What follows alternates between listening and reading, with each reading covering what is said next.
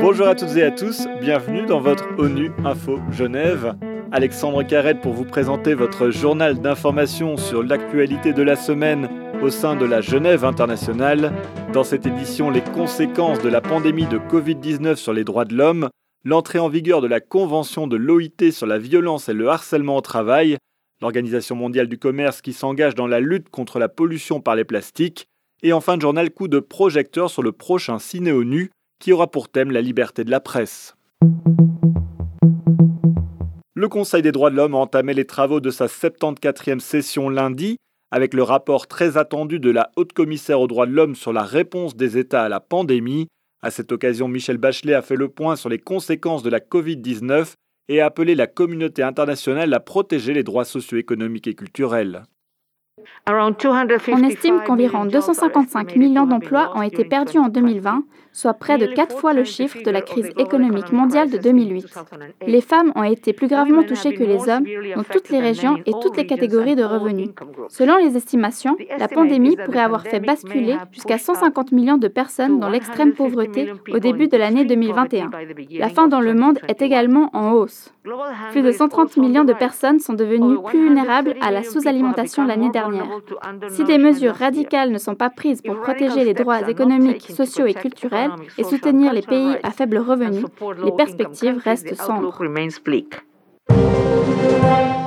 L'invité cette semaine d'ONU Info Genève était Moussa Oumarou, le directeur adjoint de l'Organisation internationale du travail. Il a tiré le bilan de la conférence internationale du travail qui s'est clôturée la semaine dernière.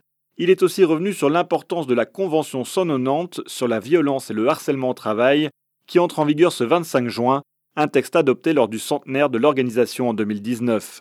Il était important qu'on arrive à ça puisque le monde du travail, c'est là où nous nous retrouvons le plus longtemps d'une manière générale et pendant longtemps dans notre vie et qu'en rendant le monde du travail exemple de violence et de harcèlement, on le rend, euh, disons, beaucoup plus euh, sain et qui, ce qui permet à ce qu'on évite à la fois les blessures physiques, les blessures psychologiques et qu'on puisse améliorer la productivité et le travail décent dans le monde du travail. Donc cette convention, c'est une convention, je pense, des plus importantes qui a été adoptée et elle a l'avantage d'être une des seules ou une des premières qu'on a dans ce domaine-là. Pour écouter l'intégralité de l'interview, rendez-vous sur le site web de notre podcast ainsi que dans Genève Vision, la lettre hebdomadaire de la RTS qui vise à décrypter l'actualité mondiale depuis Genève et la Suisse. L'Organisation mondiale du commerce s'engage dans la lutte contre la pollution plastique. Depuis novembre, un groupe de membres étudie comment l'organisation pourrait contribuer à promouvoir une transition vers un commerce des matières plus durables sur le plan environnemental. Ce groupe s'est réuni cette semaine à Genève et a déjà quelques pistes de réflexion. Explication pour ONU Info Genève de Daniel Ramos, responsable juridique à la division du commerce et de l'environnement à l'OMC.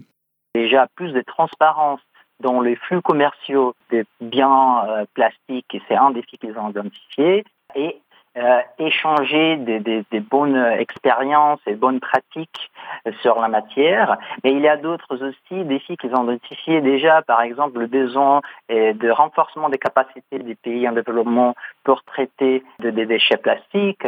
Ils ont identifié aussi l'importance de la coopération internationale avec d'autres euh, parce qu'il y a à ces moments euh, pas mal d'initiatives internationales en matière, donc ils veulent euh, vraiment essayer de trouver quelle est la valeur ajoutée de leur propre dialogue et quelle est la valeur ajoutée que l'OMC pourrait avoir sur la matière.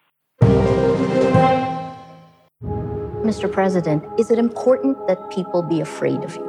Fear. Le documentaire Thousand Cuts sera diffusé en ligne dans le cadre du prochain Ciné ONU le 29 juin prochain à 14h. L'occasion de découvrir l'histoire de Maria Ressa, une journaliste philippine qui s'acharne à lutter contre les campagnes de désinformation sur les médias sociaux dans son pays, comme l'explique Réal Leblanc, chef du service presse et des relations extérieures des Nations Unies à Genève, à Anna-Sophia Hauert.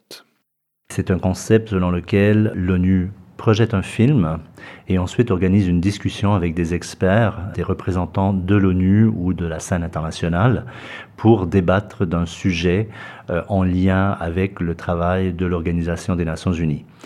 Donc le prochain Ciné ONU qui s'organise le 29 juin va traiter vraiment de la liberté de l'expression, qui est un thème euh, absolument fondamental euh, aujourd'hui, puisqu'on a vu au cours des dernières années euh, de graves attaques et menaces lancées à l'encontre de journalistes un peu partout dans le monde. On a vraiment l'impression que la liberté de la presse est en, est en péril. Ce documentaire a été récompensé par le prix Guillermo Cano de l'UNESCO pour toutes les informations pour assister à cette séance en ligne le 29 juin prochain, rendez-vous sur le site web ungeneva.org. Et c'est la fin de cette édition. À la réalisation de ce podcast, il y avait François Soubiguer, à la préparation Anna-Sophia Hauert. Je vous donne rendez-vous mercredi pour l'invité de la semaine. L'actualité des Nations Unies continue sur notre site web et sur le compte Twitter en français ONU Genève. À très bientôt.